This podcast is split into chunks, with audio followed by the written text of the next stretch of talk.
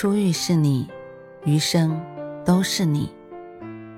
嘿，朋友你好，我是兔子，欢迎来到情感故事馆。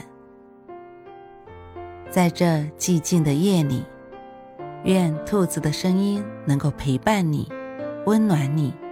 兔子与你在一起。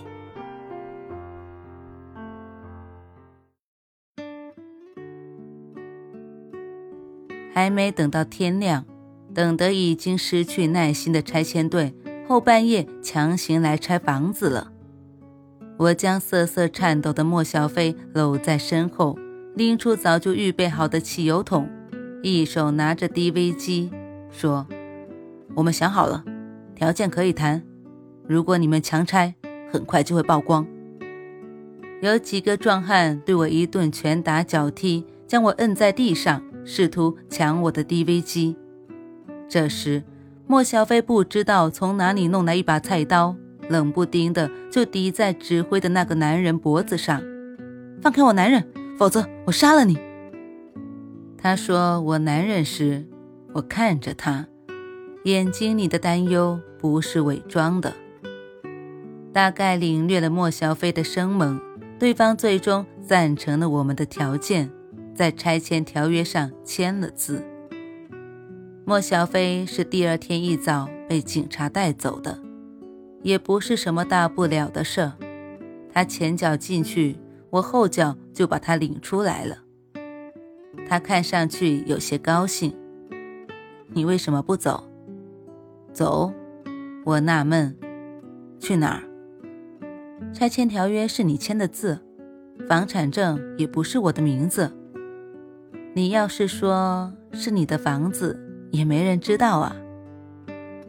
我笑道：“什么也没有你重要。”话音刚落，怀里就有了柔软的一团。如果早点遇到你，那该多好。我说：“现在也不晚呢。”直到最终，我都没有通知莫小飞。我才是这房子的真正主人。她那个赌博成性的老公背着她，将房子抵押给了我，因为他不想让莫小飞知道，就迟迟没有过户。如果不是拆迁办的手段过于恶劣，他坚强外表下隐匿的柔软让我心疼。我想，恐怕自己依然乐于看一场。鹬蚌相争、渔翁得利的戏码。起初我对他的帮助，只是想进入那所房子。黄大雷果然是个王八，他把房子形容成富丽堂皇的高档住所，结果却是破破烂烂的毛坯。这个王八唯一做的好事，就是没说穿房子被抵押的事。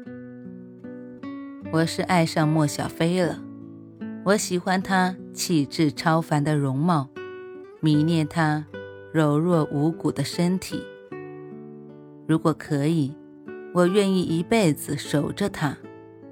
我希望这个经历过不幸的女人能够重新得到幸福。而关于房子的真相，太过于残忍了，不止一次。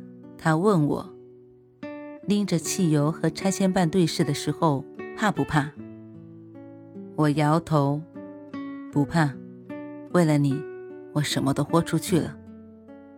他就幸福的倚在我肩头笑。这一辈子，我愿意和你生活在一路。